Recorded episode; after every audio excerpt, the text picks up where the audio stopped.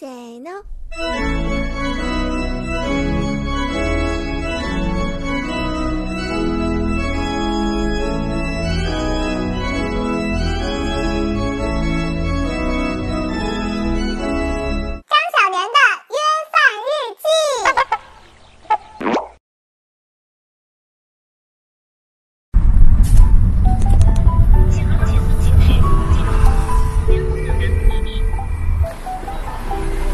哇，你穿的好好棒啊！你好，你好，过年好，胡老师。嗨，他们都是公狗吗？啊，都是公狗吗没？有，赵斌是女的。那他俩直接配吧？啊，你就是让他俩配是吗？哇，哎，我的锅怎么找不到了？我的天哪！小锅，嗯，哎，你给我叼拖鞋来了。好好那，种卷毛狗。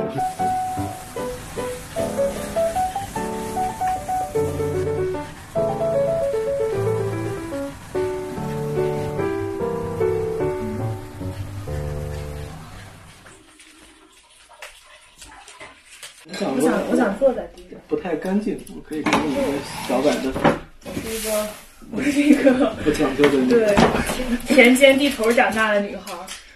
嗯，吃吧吃吧，饿死我了。吃吧你们山东的海蛎子，为了招待山东同学，我开动了，咋说来着？我开动了。这个挺好吃，这个是我三姨教我做的。怎么做的呀？就是先把这个小油菜煮的半生不熟的，嗯，拌上蚝油，嗯然后拿那个热油炸蒜，嗯，然后把油烧热了以后再浇上去。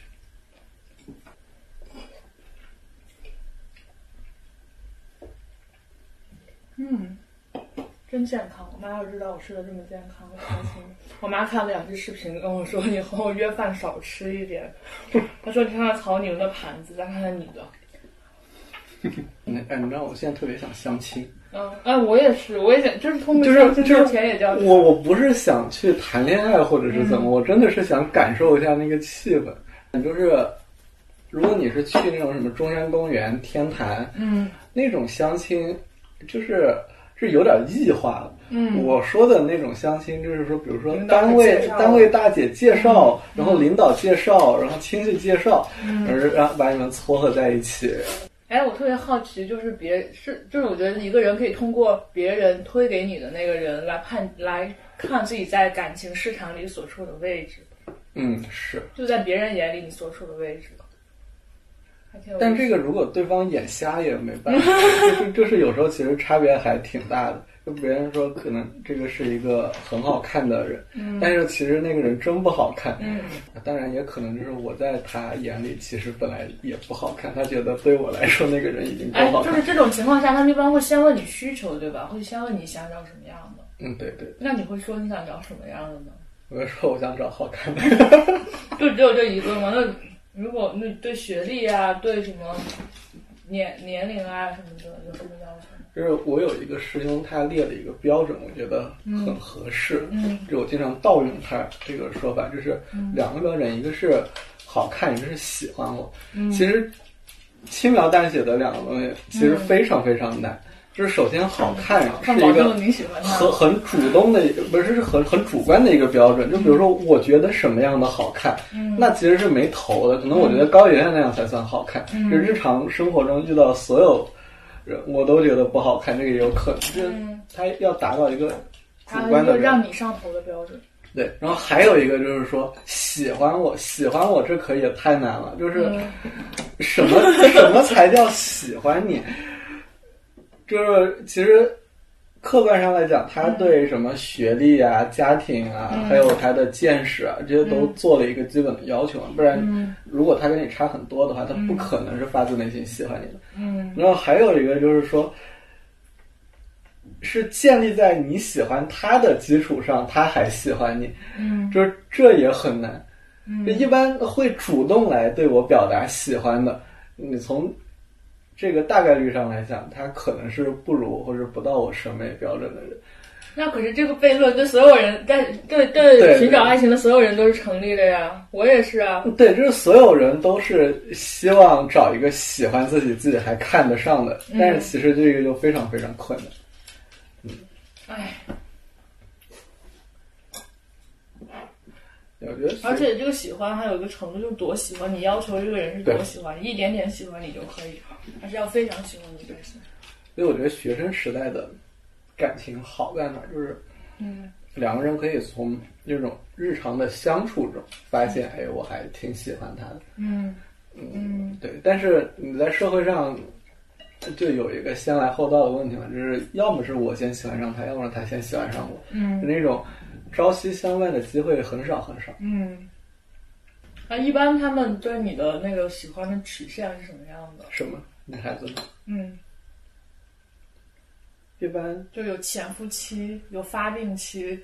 哎，我觉得嗯就是都经历一个过程，嗯就是可能刚开始没什么，嗯，因为确实长得不算好看，不容易让人上头。胡老师，你为什么对自己的长相如此不自信？就是因为我严于嗯律人，也严于律己，这这这，一开始上头的几乎不会有，嗯啊，都是聊着聊着，哎，觉得好像跟你聊天很开心，比较放松，然后又喜欢，但是。就是我特别不喜欢这种喜欢，你知道吗？嗯，就是觉得他喜欢的是你的内在呃美。不是不是，这就我会觉得是我的知识或者是我的嗯。就是所谓的聊天的技术。嗯。啊，就是不就变成 PUA 了吗？感觉，就是嗯。这反正是你的整个知识或者是情商可能会对对方有一点碾压，或者是怎么，这有点降维打击的感觉，嗯，还是这种有感觉怪怪的。我我也经常有这种情况。嗯，就是就是你觉得你喜欢我，但是我觉得你没有喜欢到我的本质。对，就是我自己最在意，哎，那他如果说你长得帅，那我会觉得他瞎。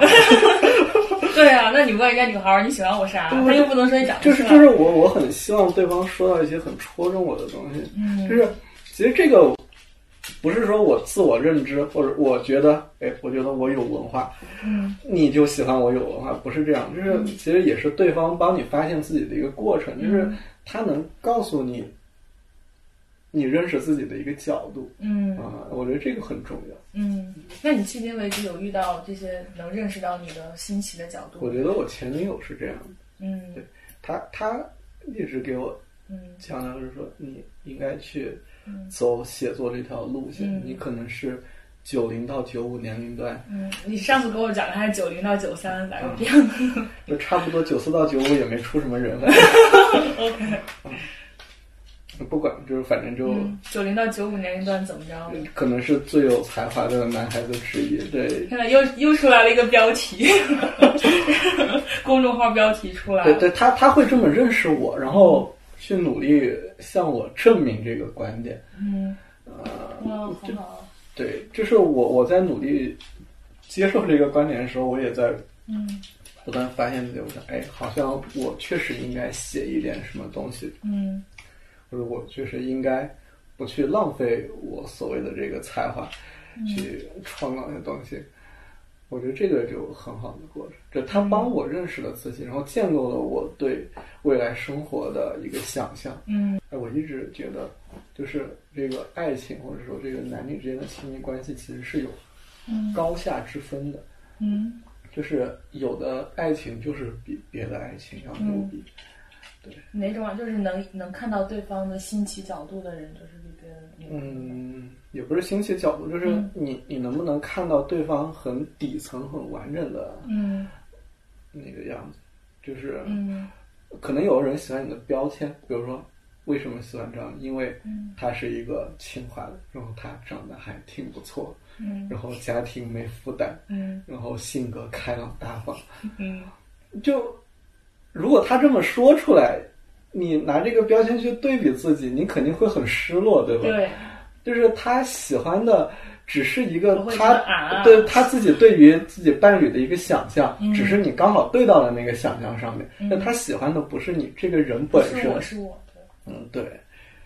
但是他能喜欢你这些也很不错，对吧？嗯但是我说可能有一个更高级的东西，就是你自己觉得，哎呀，我我之所以为我嗯是哪一个点，就是他欣赏到这个，嗯我嗯。觉得就这这种感情就很好。那会不会有人根本就没有意识到我之所以为我哪个点最是是最重要的？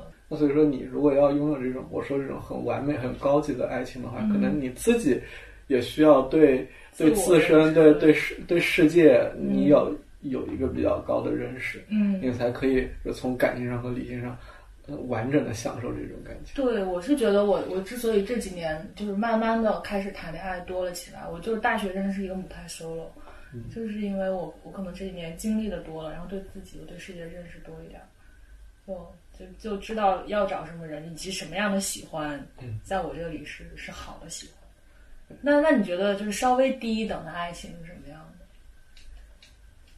就你说不是分三六九等吗？还有三和六呢？我觉得我刚才说那种就就还比较贴心，就是他他喜欢你的方面很多，嗯就是你的好，你的坏，对吧？嗯，你的好，你的坏，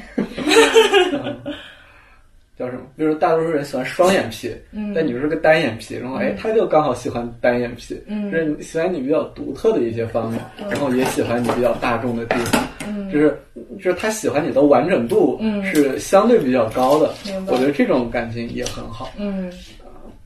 然后我觉得最不好的一种感情就是，就是他其实喜欢着自己的状态，嗯。他并不喜欢你，只是你刚好那个时候出现了，你充当了一个角色，嗯，刚好在那个氛围之中。比如说我要毕业了，我大四下学期，就想找。我就想找个女朋友完成我大学期间的这个遗憾，然后我就想找个人陪我拍毕业照，哎，刚好有个人出现了，嗯。那我也不管他是什么样的，刚好还能聊一聊，嗯。那我就跟他谈恋爱。我觉得这这这种天哪是瞎扯淡，但你也不能否认他是好的，就是嗯就他也挺好，就是两个人能发生感情，就就就都很好，我是不是有点能吃？没事，挺好。但这都是蔬菜。朴实的山东妇女就是这样。啊特别喜欢山东山东姑娘。所以山东妇女到底为何如此吸引你？就是原来是长相嘛，嗯，然后还有一个就是，山东女生长就是有统一标准的长相吗？啊，我觉得这板正，我还以为山东女生会颧骨高啊，骨架大、对对对对，，骨架大我也觉得很好，嗯而且那种骨架大且瘦，嗯，那是很好。那骨架大，就像我这样就不怎么好了。呃我我最喜欢的那个叫什么嗯，女明星是什么样的？张雨绮。不是不是，张雨绮太小，就是我喜欢什么宋佳那种，嗯嗯，虽然她应该是东北人，但是我觉得很山东的长相。嗯嗯像那个女主持人里面，我最喜欢周涛。哦，你你感受一下，就是虽然都不是山东人，那都是山东人，干嘛？啊，还有就是认识周涛吗？你？他出生的时候，周涛老师几乎不主持节目。还有就是感觉山东女生很上进，哎，上进还是上进上进啊？就是努力，哦追求卓越，永远不满足于现啊！状。可是这这种难道不是很赶客吗？就是我其实对这种东西很矛盾，就是嗯我自己不是一个那样的人，嗯我一直想写一篇文章叫《嗯山东性与西南性》，这两个不同。西南性。对，就我是云南人，西南性不我觉得西南性，西南人还挺拼的。不拼。你想湖南人对嗯，吧？它不是，西湖南不算西南，西南是云云贵云贵川、重庆，这是西南。闲适的。嗯，好吧。就是你看像什么西双版纳什么的，嗯啊，抬头哗有个香蕉，嗯摘下来吃一天不用干活，稻子种在那个地里面，嗯一年能熟，起码能熟一次，嗯也不用干活，你就不用管，放在那儿就长了。嗯那山东人不行，山东人你你你得天天去地里去嗯照顾庄稼，嗯它才才能长起来。我觉得山山东人那个上进是刻在刻在骨子里里的，真的，我们的上进真的是。但是你们小时候父母不会这样要求你哎？，不太会。嗯，像嗯高高考的时候，嗯像我觉得我也挺努力了，但是跟山东同学比起来，我连他们班这个倒数第一那种努力程度都到不了。这是山东，这个农业文，还有就是你们人确实太多了。就高考对人的这个性格的塑造，我觉得还是、嗯还是挺重要的。嗯是不同方式高考出来的，考不同学校，在不同地区的，嗯。那个心态真是千差万别。对，哦，这个也很有意思。嗯。我曾经还看过一篇论文是写这个的。这是因为高考是中国一个非常重要的国民记忆，就是可嗯能是对于我们这代人来说，比例最最最多的，嗯就是参与人数比例最多的一个嗯，集体活动。动。可能我自己也缺那个，嗯就有人推我。哎，这几天我在看那个，嗯呃，洛伊河的情书，嗯张夫编的那个，这里面嗯洛伊河给张夫写信，就是说。嗯他感觉有一个人在推着他，就是逼迫他，甚至有点催逼的那种感觉，嗯强迫你一定要去创造，嗯然后最后创造出来很好的作品。他觉得那种感觉是很很好的对，我我我也有这种感觉，嗯。这有一个人逼迫我一下，嗯。但不是不是逼迫我赚钱啊，嗯。就是有一种催逼就非常世俗，就就比如说你到四十岁，你的房子比你大学室友的小，你官儿做的不够大，嗯。他不高兴，嗯。他觉得你看别人的老公，这这不太好。嗯。嗯，这早是说他发掘的潜力，就是你的一些社会责任，或者是嗯你自己想做一件事情，但是由于你自己性性格的局限没有做成，嗯，那他逼你去创造一些价值，就是应该分开这。算是带动。那你现在有用户画像吗？我我前天才思考这个问题，嗯就是因为我看了一个文章，他说你这个未来的伴侣你能找什么样的？嗯。你怎么去找那个平均值？就是你近一个月嗯。聊过天的异性，嗯。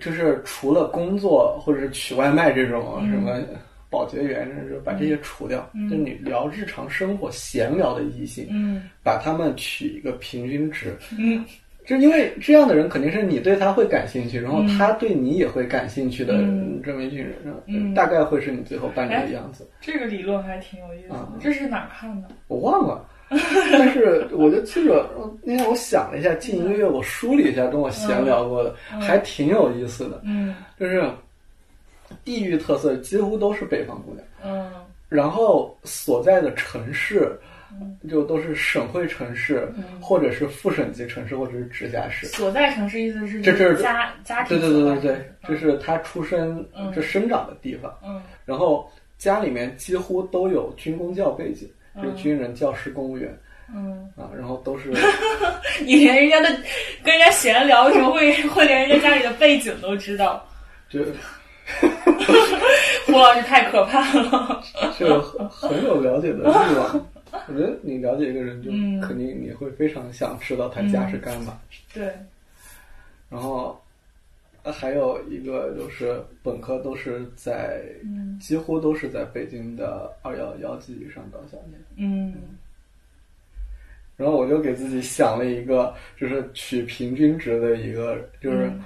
比如说生于河北石家庄，然后嗯嗯妈妈可能是什么石家庄二中的数学老师，嗯。然后爸爸是什么中石化，嗯。什么河北分公司的一个中层，然后嗯。从小很顺，嗯。考上河北师大附中，然后考上了什么北京师范大学，嗯。什么呃，历史系。嗯，历史系好像还是北师大挺好的一个专业。啊，对，嗯。然后毕业以后，在某国企，比如说在中粮集团，嗯。然后干个什么工作。但是我后面又想，就是说，如果真的是这样一个人出现在我面前的话，我其实不会喜欢他的，嗯。因为他太普通了，就是嗯。他是所有人里面取取的平均值。但我又想了一下，跟我聊天，好像每个人其实都是在某一方面是有嗯。特别之处的，嗯。就要么就特别好看，嗯。然后要么家庭条件特别牛逼，嗯，或者是这个人特别有思想，特别有文化，哎，那请问我是符合哪一点？就是 特别好看。我不是跟你说过，就是你在我近一年认识的女生当中，就是你其实是最符合我就是理想中嗯那种好看姑娘长相的。天呐，此处山东姑娘，山东姑娘，OK，山东姑娘，山我们山东人。天哪，我的长相竟然在胡老师的认可、认可、认可度里排名如此的高。但是我跟你聊天不是因为这个，那哦天哪，那我又又长得好看，又有思想，对吧？对对，但是我对你没什么冲动，这这这很这很神奇，你知道吗？为什么呢？我我也哎为哎为什么我也是呢？就是我也很喜欢跟你聊天，嗯，那我对你也没什么冲动，这是为什么呢？就这个可能是一些我们来分析一下就。分子层面的东西，就是荷尔蒙，对，我但是我我发现我跟很多人聊天聊得很好，但是就互相不感兴趣。那你可能可能因为我是个男，我实际上是个男的，可能你可能阈值太高了，就就喜欢的阈值太高了。你喜欢我吗？喜欢我吗？哇，他伸出了舌头要舔我，像三个流女流氓一样。我这啊，好快把这些菜吃完。是的，这里可做了一个山东人，山东人是不会剩饭的。山东人，山东人一定要把碗里的菜都吃干净。你高考嗯，给你的那个伤害，或者是影响深刻吗？我还好哎，我因为我就是避开了那个最伤害最大的时候拿到了加分，啊。然后就就放飞了，但其实还是有的。也不容易，在山东能拿到加分，然后可以自由放飞的，那学习也应该挺好。我我听一个山东同学说，嗯。那，你在山东考清北，嗯其实并不是说那种可以十拿九稳的，就是你到某一个名次之上，或者你到某一个能力之上，你嗯你就是拥有了摇号的权利。对啊。然后高考其实就是帮你们摇一遍号，从能力到达的人里面抽几个去读清，嗯是这种感觉。但但是你有加分的话，就相当于是你摇号的时候中签概率大，十六倍走。走走了后门，让 人家把你的那个号多放了几遍你。号摇到了吗？我没有，我特别喜欢秦于正伟，为什么？就是就是看一圈下来，我觉得他长得最好看，嗯，人家能和中国最帅的男人做好朋友，不是没道理。天哪，胡老师竟然有这么世俗的想法。就是相亲市场，其实它是一个高度市场化的东西，嗯就是不会有那种，就是这捡漏的概率很小，嗯，然后就是好东西卖不出去的概率也很小。哦，原来还想了一个哇，，你这个这个你这个话也非常的政治不正确，但是但是但是这好正确。我原来想过一个综艺节目，你知道吗？嗯叫那个《北京市相亲》，就是就是好想看啊！我已经能想象。就是四十八个女嘉宾，嗯然后由那种什么大爷大妈，还有那种呃孩子在北京打拼但是家在外地这种父母，嗯。还有什么事业单位大姐，嗯。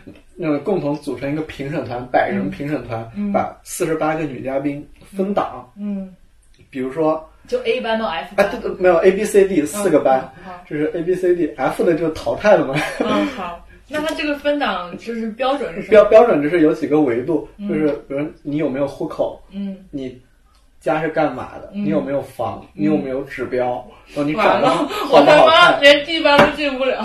你这个叫什么？嗯你好不好看？你性格怎么样？嗯你工作单位稳不稳定？收入高不高？嗯比如说，来个人看张琳，嗯，长长得不错，嗯。但是没有户口，直接失去 A 班资格。嗯。创业嗯不稳定，不稳定。再减一点分。嗯。哎，但是家里好像还不错，青岛副省级城市，嗯。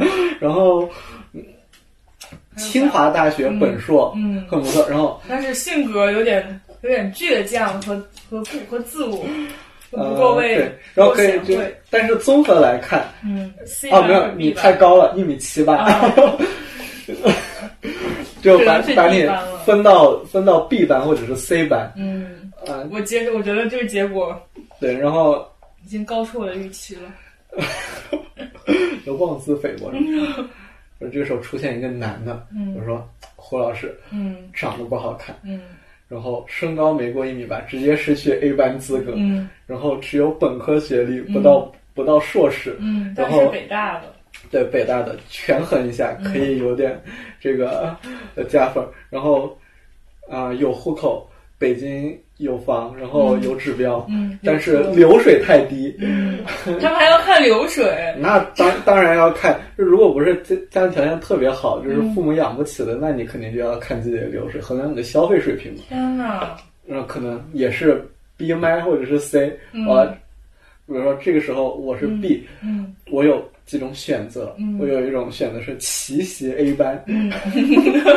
就是，但是很可能的一个结果是嗯。我自取其辱，嗯。因为 A 班的女生肯定都看不上我，嗯然后另外一种可能就是我选择 B 班，嗯然后 B 班就势均力敌嘛，嗯大家都感觉差不多，可以讨论一下这个人生观、价值观，可能碰上合适。嗯还有一种就是，如果我要追求一个成功率，嗯，我迫切结婚，较为打击。那对对对，我就去找一个 C 班或者是 D 班的。嗯呃，我觉得这个肯定很有意思，因为你不管选择哪一个班，你嗯都是有故事可讲的。对啊，而且好而且就是不同的人，他是有对比、有分层的。但是我估计没有人敢拍，如果拍了要被打死。综艺鬼才，嗯哎，可是 A 班的女生，就 A 班肯定不会一一匹配啊，所以 A 班肯定有剩下的，所以你奇袭 A 班其实还对，就是比如说，比如说你你有一个就是大叔大妈，嗯特别就是什么，就是特别容易忽略的一个优点。嗯比如说你就是聊天有意思，嗯或者你声音好听，这个大叔大妈不在乎。嗯然后这个你可能去了 A 班以后，你可能会被某些女孩子注意到。嗯，对。哎，这个综艺有没有导师呢？要啥导师？我觉得可以设置一些导师。应应该有保安，就现场别打死。太想看了。相亲确实是一个很有意思的东西，就是其实它不光是两性问题了，就是它嗯社会问题啊。对对对，就是你一个人如何在社会中找自己的定位，嗯然后你怎么被别人接纳，其实是这么一个问题，对不对？但是我觉得，就是如果每天刷那种小程序的话，嗯，其实也是一种把相亲当乐趣，就是你去认识不同的人，对啊对啊只是渠道不一样。我有一阵儿就是每天都会刷那个他说。但是我觉得那个东西，就是你用久了以后，其实还蛮无聊的。对啊。你会发现，其实大家都是千篇一律的优秀，就这无非就是那点事儿嘛，就是什么我爱看电影，我爱听音乐，对啊，我我会做菜，我爱爱滑雪 我爱游滑雪，这种千篇一律的优秀。你你觉得有国外留学经历对你来说是加分的吗？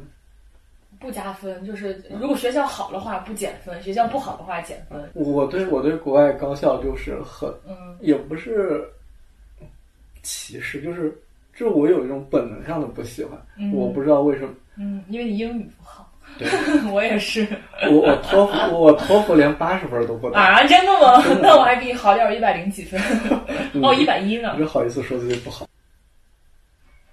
哎，真好一个人生啊，一点儿都不好。胡老师，这一个人生活，你会懒得做很多事情。哦我最近在 B 站上看了一个东京独身男子，嗯，讲了三个东京单身单身男子三个兄弟，不是三就不是亲兄弟，三个好朋友的故事。他们也跟你一样有一些极端的理论。我的理论很极端吗，我觉得我很我很儒雅随和。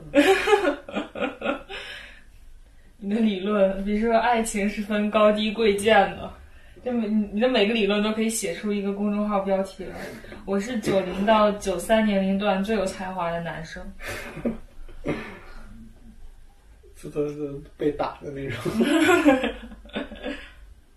其实这个也没什么用，因为我想了一下，嗯就这个年代不太容易创作，嗯哼，为啥？就是没有你可以写的东西，就是这不是到处都是可以写的东西？嗯，可以写一些比较娱乐化的东西，但是崇高的东西或者是那种有理想性的东西，不好写。我们这个时代其实还是太普通，你说一个疫情都能嗯大家都能激动成这样，人就是容易把自己所处的这个时代看得太重。那不管发生什么啊，我们见证历史了，我们处于一个大时代，什么大变革，我我不太相信这个东西。嗯，你觉得这很嗯，正常？我我觉得就是这种东西，嗯你放在这几百年的这种历史维度里面，其实它是很小很小的事情。嗯没必要，这不是一个文学的时代，还总体来说还是个太平盛世，嗯，大家能吃饱饭上学发发牢骚挺好所以文学的时代必须得是乱世啊，起码要有变革吧。嗯或者说书写时代的这个任务并不落在我们九零后的手上，嗯所以你即便是九零后当中最有才华的，你也没什么用的。你看像八零后现在作家就基本上废了，八零后没什么作家。嗯那郭敬明、韩寒，那那是都都商业了。嗯那剩下的还有谁？双雪涛，嗯那说实话也没啥。嗯，这这离那种文学家的嗯要求还很大差距。还有什么班宇？嗯，这东北作家。你看八零后作家现在也开始开始四十岁了，这按理说应该是出大作品的时代了，嗯这没写出来。我们经历这个时代就没什么写，嗯为什么五零后、六零后能写？嗯他们那个素材就多，你你会有那种还挺不甘心，或者是有点遗憾那种感觉。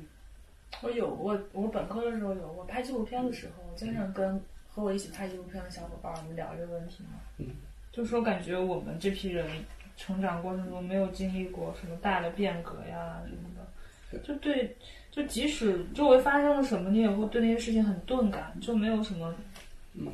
没有什么深特别深刻的表达起来的东西，我就特别不 international，你知道，就是、嗯，特别本土化。对，是我听歌只听华语歌曲。我也是。然后我对国外的男女明星只会用中文说他们的名字。我也是。我我聊天当中唯一会用的两个英文单词，一个是 OK，一个是 Anyway。然后其他都我还会说 yeah yeah yeah。但是我就是，但是我对美国或者是我对西方文化，就是，嗯虽然说我不拥抱它，但是我觉得，就我我又对它很感兴趣，就是一种很矛盾的心态。就比如说，我原来还想过，就是我度蜜月，我想去哪儿度？我想去纽约度，你知道吗？嗯，就是？我觉得纽约是世界的北京。就是就是那种世界一线城市，你你能你能理解我这个意思？就是拿到北京户口之后度蜜月，去世界的北京、纽约度。那你要去纽约的哪里？纽约的哪里是是是天安门广场？就是去就是去纽约，就是去曼哈顿逛胡同嘛，那种感觉。虽然我没去过美国，但是就是我对纽约是心向往之。嗯其实我想看一下，就是全世界的所有的资源一个非常集中交汇的点，然后它呈现出来那种精神状态嗯是什么样子的？世界一线城市，纽约师大附中。美国的河北师大附中相相当于是呃哪个河北？美国的河北是哪里啊？美国 的天津就是什么费城是吧？美国的上海、洛杉矶、美国的武汉，底特律，啊底特律对。美国的深圳、西雅图。行那那你对你的那个你未来的结婚对象，你会有一个用户画像吗？嗯，一个男的，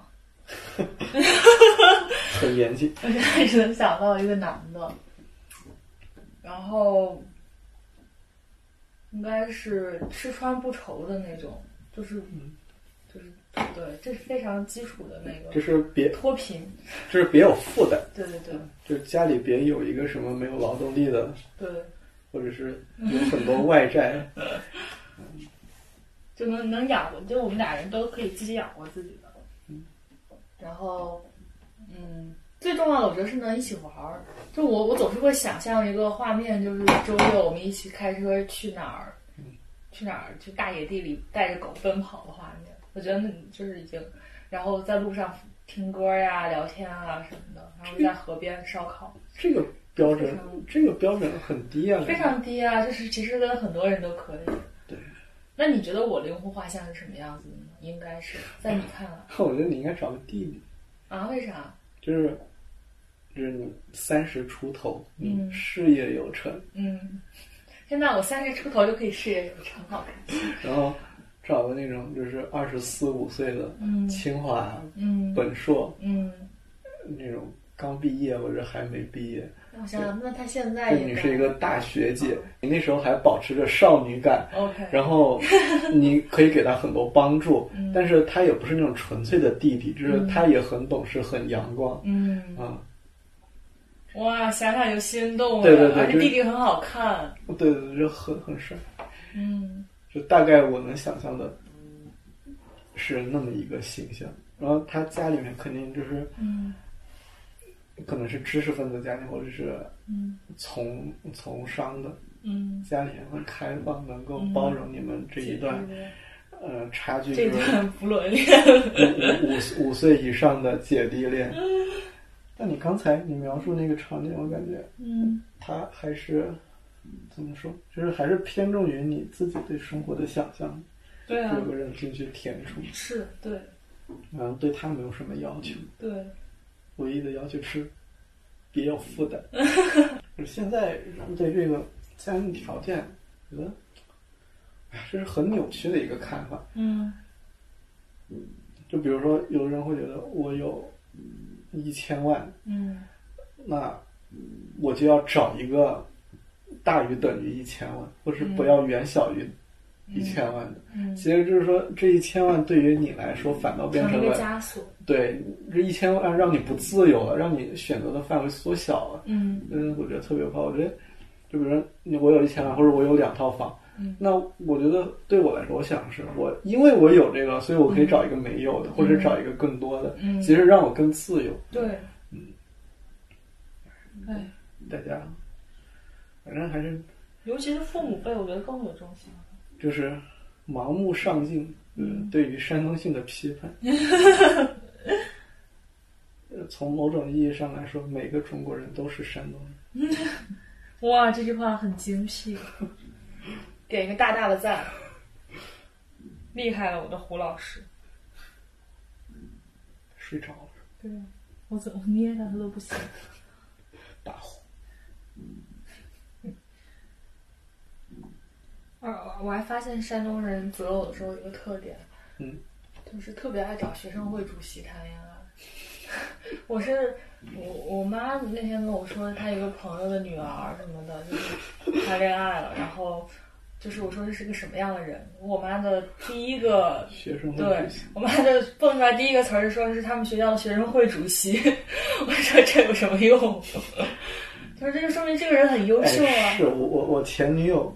高中喜欢的那个男生也是他们学校的学生会主席。对啊，就是山东的官本位思想已经 到了要找学生会主席谈恋爱这件事情上。有意思，有意思。真的有你你们家是有体制背景的？我爸是警察，公安局的。也是军工教背景。对啊，我妈是个老师教师，非常符合你的军工教背景。绝了！这我也不知道为什么，就是最后能跟我聊天的女生，其实都是这样的。就是我觉得这种人的特点是在主流内，但又又又批判主，就是又游离于主流。对。哎，你们上你们高中、初中的时候没有说需要就是争这个东西吗？争学生会主席，争少先队大队长什么的。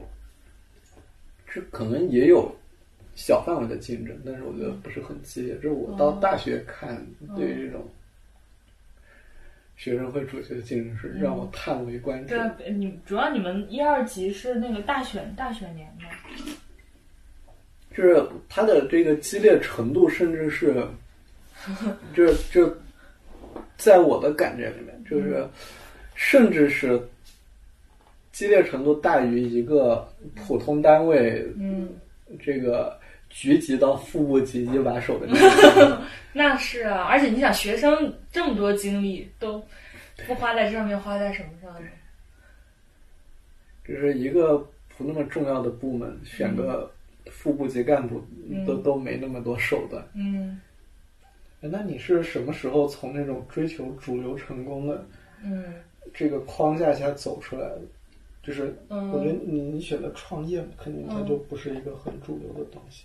我觉得大学吧，就是我我我觉得拿到六十分加分是一个分水岭只有。六十分，嗯，这么多对啊，我是那个校长实名推荐嘛啊，就拿到这个是个分水岭。拿到这个之后，我觉得我就放飞自我。对我就变成了一个佛的人，就是在这方面很佛说明这高考确实对对人的影响太大。对吧？嗯，然后我就觉得，我我以前就是以前追求的，比如说，就是因为拿到这六十分加分，那是需要看各种指标的，比如说你在学生会当了什么呀，你在学校里干了什么活动呀之类的。我就觉得之前干的都够了，就给我换来了这个东西，以后就不要再那什么。然后上了大学，看到学校里学生会那样，我觉得高中也这样，就 so so，然后就觉得没意思。那你大一的时候加入什么学生会什么的？就是我只在话剧队里演戏。哎那你爸妈会对你就是你有在北京期待吗，或比如说会觉得你创业创的差不多了，你能不能嗯 settle down 下来？我我爸我爸特别特别希望我 settle down，就他希望我现在就 settle down。就我又说了一个英文单词。set，我但我说的好土啊，settle down。哎，那你们山东小孩儿就比如说，比如说在北京上了大学，最后嗯回到了山东，会是一件让父母比较丢脸的事儿。那要看回山东干什么。啊就比如说回山东在青岛市政府给市长当秘书，他们会觉得牛逼，牛逼炸了；或者进了什么青岛市市委组织部，做一个那个公务员，他们会觉得哇太好了。我爸就曾经觉得我刚上大学，刚上大一的时候，他觉得世界上最适合我的职务就是给就是青岛市政府市长秘书。我 觉得太适合我了，就是长得也拿得出手，然后市长可能觉得不是。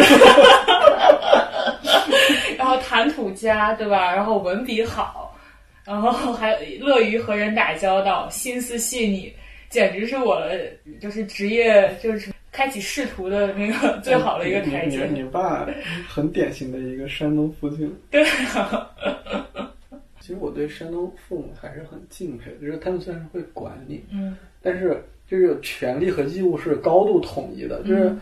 比如说云南家长，像我爸我妈给我买一套房，他们是觉得就是两套房卖了一套小一点儿的，嗯，然后交手，交了首付，嗯。然后可能帮我还点贷款，嗯，就这样。但是山东真的会全包。对对对。对，山山山东父母，比如说他有两套房，嗯。他可以卖掉大的那套好的那套，嗯。然后父母去住小那套，然后给你创造一切可能让你在北京买一套更好的。对啊，我们我们单位有一个大姐，嗯结婚的时候，她爸妈说过一句很经典的话：“我们砸锅卖铁也要让你们在北京住上什么什么什么。”我爸妈肯定说不出这话，来我我也不希望他们那么做。嗯，我我刚就是你刚才讲这些，我才意识到，就是就是山东父母这么做是跟别的地方的父母不太一样。我一直以为是理所应当的。嗯，嗯，因为周围的山东父母都是这么做的。对，就是其实压力也很大，但是他嗯给你付出很多以后，就是对你的控制自然就是加强了，嗯就是让你在重大选择的时候让你往哪边偏一偏。嗯其实你也不好意思，嗯，所以你前女友的妈妈也是这样的。嗯，是这样。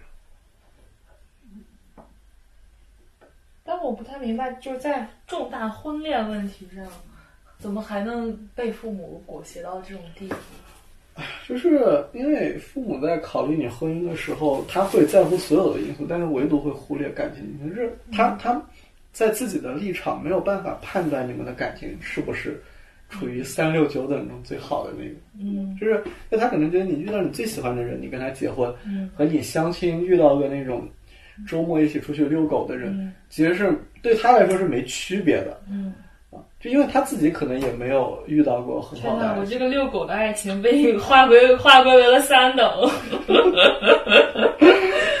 因为我没有说一些精神指标。妈的，我后悔了，我一定要重新想一下我的用户画像。就父母觉得没区别，所以一定会干预你，他会考虑把自己的利益最大化，嗯那觉得为你好。就是他这个为你好，其实不是势力或者什么，你真的让一个条件非常好，就是天天开法拉利的跟你谈恋爱，肯定你爸妈心里也是有压力的，嗯也有顾虑，就是想找一个你差不多更好一点的，都是这种心态。嗯你真的就是为了钱要嫁个豪门或者要怎么样，嗯这样的家庭其实也很少。嗯就是他是在考虑从物质层面怎么让你舒服，但甚至可能都会考虑一下这个男孩长得帅不帅。嗯，就是如果太丑了，他说：“哎呀，你以后对我父母就是这么想。但唯独他不会想感情，他不会觉得你跟他在一起快乐啊，或者是什么。尤其是你们山东人民，啊这个又批判人生，是你们觉得快乐不是一个天然正义的东西，嗯这快乐甚至是有罪恶感的。对啊，就比如说你有半天的时间，嗯你用来读书，嗯你不快乐，但你学到知识你是好的。嗯你用来跑步，嗯，你不不快乐，你累，但是也是好的。减肥了也是好的，对。对，但是如果你玩了一下午游戏机，嗯就是你收获我收获了快乐，嗯，但是不行哇，真的是这样的。嗯而且我还发现，就最近我们在聊三观嘛，嗯发现大家排排自己的价值排序，大家都会把价值快乐排在很高的位置，嗯唯独我们几个山东的人，就根本就没有快乐都没有在我们的前三个排序里面。对，嗯，这是我前女友跟我说过一句话，就是难道人生下来是追求快乐的吗？把我问住了。哎，但是如果你曲线救国，比如说你找一个体制内的嗯呃老公，嗯就是他可能是中央组织部、嗯，中组部的，那我爸也会很开心、啊。对对对，就是就起码你给他提供了一部分的安全感，对啊，你又可以做自己的事情。那原来我认识一个女生，嗯她她爸给她介绍相亲对象，嗯，标准就是在中央和国家机关。真的会有这样的。对对对，就是不管那个小孩有多矬，但嗯是就是只要在中央和国家机关，嗯他爸就是嗯牛逼。就是每个人都是山东人，嗯，只，是山东性多和少。你的含卤量有含卤量，感觉像像一道猪下水，含卤量。吃什么？它会把这些毛吃进去吗？会有时候吃了还吐，哎呀，好恶心。我带嘟嘟去绝育，然后加了那个绝育医生的微信，嗯就里面好多宠物吃了什么东西的案例，他会把什么照的 X 光片啊，然后取出来的异物都发到朋友圈里。我每天就当奇闻异事看他的朋友圈那。种大狗还有吃那个叫什么吃袜子的，嗯，然后这个会，你知道你可以见到他们吃避孕套。你可是他最近有吃吗，胡老师？他已经很久没吃了，那你想吃避孕套吗？最近？我想让他吃。我觉得这一段可以单独讲出来。那个嗯，在垃圾桶里面就翻出来，然后我有时候看垃圾桶说，嗯，没有了，然后 你还会去垃圾桶里找？不是太变态是，因为他经常吃，我会嗯回去 check 一下，嗯因为埋的很深，还是埋就得很深。就就没有了，然后就第二天遛狗的时候，嗯就屁股里面拖着一个东西，给我拉出来了。对，但是但是现在它又夹不断，你知道吧？那这样我我拿着纸我自己去把它揪出来，太恶心了。太好笑了。那它它它出来的时候还是润滑的吗？不是，就是就是沾点了。对，嗯，就揪出来。那那那说明里面的液体已经在他体内被消化了。太微妙了。我还想，如果我七月份我还找不到女朋友，嗯，我就去，我就在中国男足真的有，有什么？就是真的有，就是啊真有嗯，七月份还是四月份？七月份，为什么是七月份？因为那时候邓泽兰就毕业了。啊，就再也无法公器私用了。我觉得如果我把我的那个，就所有内心最真实的想法写出来，肯定就是个大几十万的爆款，对啊，但是能争能能争到有吗？对，就争不到。哎，我觉得你可以尽尽早征有，早早征肯定比晚征好呀。为什么？那不然到了七月份，那有人万一是六月份和他的新新那那那有的人六月份才分手，就是这是一个不动态。，啊但是你要趁就现在大家还没有回到学校，还没有哎，你说的对，对大家回回学校或者复工，肯定是一波新的恋情高发期。就大家在假期里边该分的手都分了，然后该积累的这个荷尔，该积累的欲望也都积累起来了，就只差一个男人或者女人。现在操之过急。就就比如说，我有很多其他的条件，嗯这也不是条件，就是我有很多设想。嗯就比如，我觉得，就发生性行为是在你们谈恋爱之前，嗯 比如会对本科学校有要求，嗯 有这种公然歧视，那还会对政治立场有要求。嗯，是什么位置呢？啊你你要求他在什么位置呢？他在坐标的什么位置？啊，中立偏左，嗯，那不是杨老师吗？我觉得杨奇涵如果是个女的，可能会符合这个要求。她太 她也非常不介意谈恋爱前性行为。他他他他太活泼了，活泼要一个稍微闷骚一点。OK，你喜欢罗大佑吗？我喜欢，我还挺喜欢的。为什么问起罗大佑？我突然想起罗大佑。昨天我家里的音响还在播放《恋曲一九八零》，哎，我跟说做完做完绝育的嘟嘟，听那首歌，我 愣了好久。我跟你说过那个，就是罗大佑其实才是最渣的渣男，为什么？就是舆论普遍认为李宗盛是渣男的祖师爷嘛，嗯。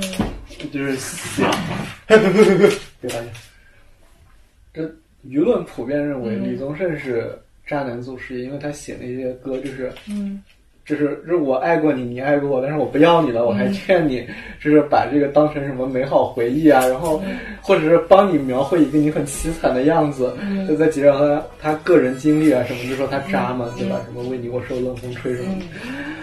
但是罗大佑不一样，罗大佑，你你看到那个《恋曲一九八零》里面，就是每一句话都很渣，嗯。但是他那个不是事后渣，但是事前我们才谈恋爱的时候，我就告诉你，就是爱情这东西，我明白，但永远是什么？就是我我在恋爱之初，我从世界观上告诉你，就是爱情这个东西是不永恒的。以后我不管做出什么事儿来，我都是正常的，这都是符合这个世界运转规律的。只要我爱过你，以后我即便离开你，我即便伤害了你，你也不要在意，就是。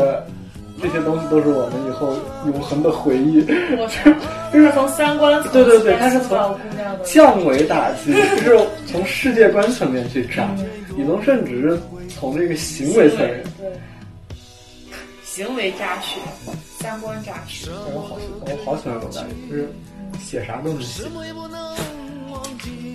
是历史、写社会、写生活、写爱情，全都写。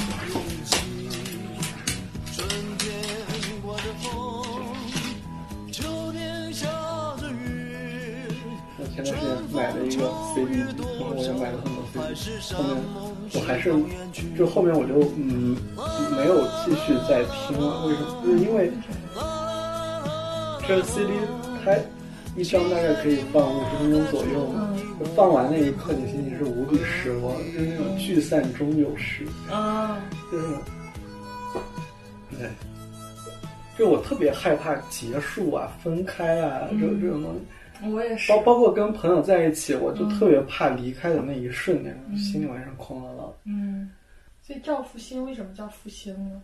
就是中华民族的伟大复兴嘛。哦，原来是如此直白的意思，我还以为希望他在复兴门附近拥有一套好啊，房子，他俩金融街倒倒也挺好。倒也不是一种解释方式，对吧？对他能住到复兴门附近，二百二百多平的大平层，嗯那也很幸福。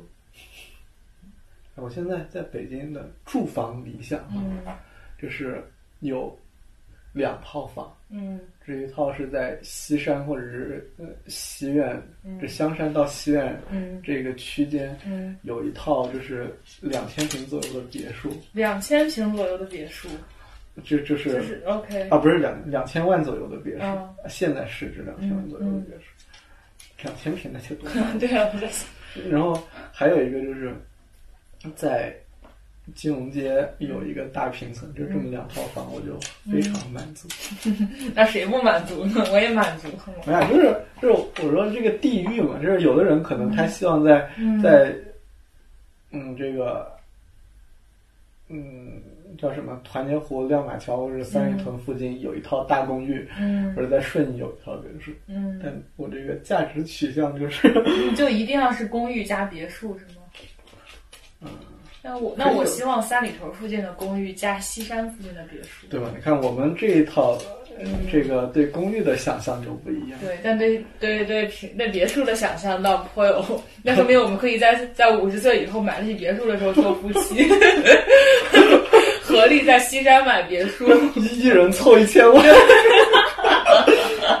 说我我离这个梦想就差一千万了，我离这个梦想也差一千万，为了这个梦想，就可以去西山，嗯为了去西山住别墅的梦想。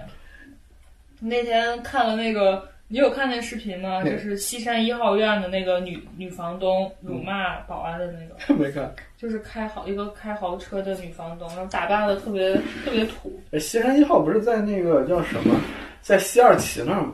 我不知道在哪儿，西二旗是是一个好像还挺贵的啊，房子。我知道。然后就就整个人就特别特别没素质，然后网上都在说，就现在真的是什么人都可以有钱。哎，这你也要感谢这帮人，就是感谢他们没素质。哦，对对对，就是他们阶级才能划过，有钱人个个 彬彬有礼，然后学富五车的，你你哪翻身去？这就是靠这帮人把他们祖祖辈辈积累下来的钱祸害了，然后、嗯然后我们就赚他们的钱了。我们才能在西山买到两千两千万的房子。是 哦，我们的梦做的真的是，发明了一个词，嗯，这种行为叫精神交购。什么？精神交构。精神交购不需要避孕套。不会被狗吃。对，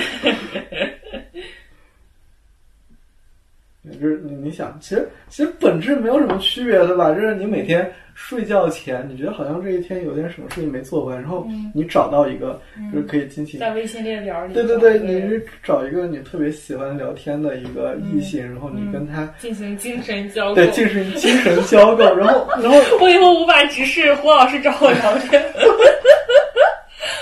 然后，然后在这这段聊天里面，你你获得了一些荷尔蒙和快乐，嗯然后你就会感觉，哎呀，这一天过得真他妈快乐，然后你安然睡去，对吧？这一个意思嘛。对啊。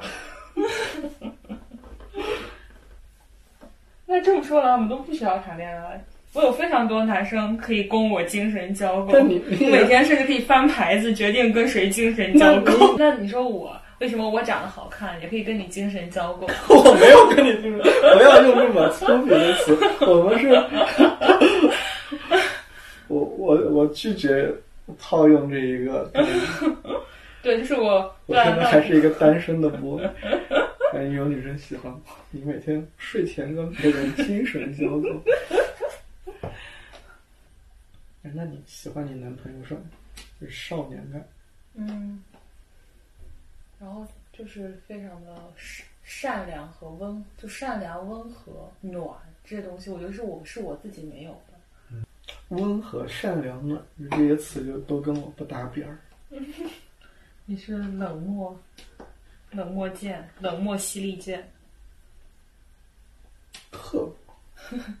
但我对我就很怕我的我的刻薄会在他面前暴露出来，让他觉得不适。哎，但是你有你有没有想过，就是嗯你你找一个人，你可以在他面前放心的刻薄。刻薄的人，对啊，我就很希望这样。现在慢慢的其实可以了，之前我就会怕担心这个担心那个，我就怕他说你觉得你说这个不合适，你说那个不合适。现在他应该也就是也渐渐的适应了我的尺度。确实一个人喜欢就喜欢全部，就还挺好的。比如说，我不爱干净啊什么的，就 不讲卫生，我也是，然后刻薄。我们俩太像了，不讲卫生，刻薄。天呐，难以想象我们俩一起生活会是什么样子。一家儿 一家儿不讲卫生，刻薄。这家儿得可怕成什么样子？你在这吃晚饭吗？我不吃晚饭了，我我现在不能吃晚饭，为什么？就是我在敷一个中药包，是我妈从家乡给我寄来的，她她她做的效果特别好，可以瘦十斤，然后就每天早上起床之前要敷在肚子上，敷三十分钟。你你有必要追求瘦吗？我我有啊，我很胖啊，我超胖的，还好，我腿很粗因，为你很，就是就是腿粗不算粗，腿粗不算粗，干什么粗这上这个这个腿粗的，这句话？这个就是我觉得决定身材的其实应该是腰腰的。对我腰很细，对，我还有马甲线，但是我腿粗腿腿腿粗的人命长。真的啊。照理来说，我这种腿叫自习腿，就是初高中的时候，就我们山东人特别容易得自习腿，就是天天自习，天天学习，为啥然后就脂肪堆积在这儿然后他也有自习腿就是他他是那个本溪高中的也是一个那种特别那什么的高特别猛的高中的。说他高中的时候天天坐在那儿学习然后屁股底下是有两道黑印儿就直到现在还有。大家都有他说他问过好多就是考上努力学习考上清华的人 屁股后面都有两道黑印儿没考上好学校的人。我后来洗澡的时候检查了一下发现果然有。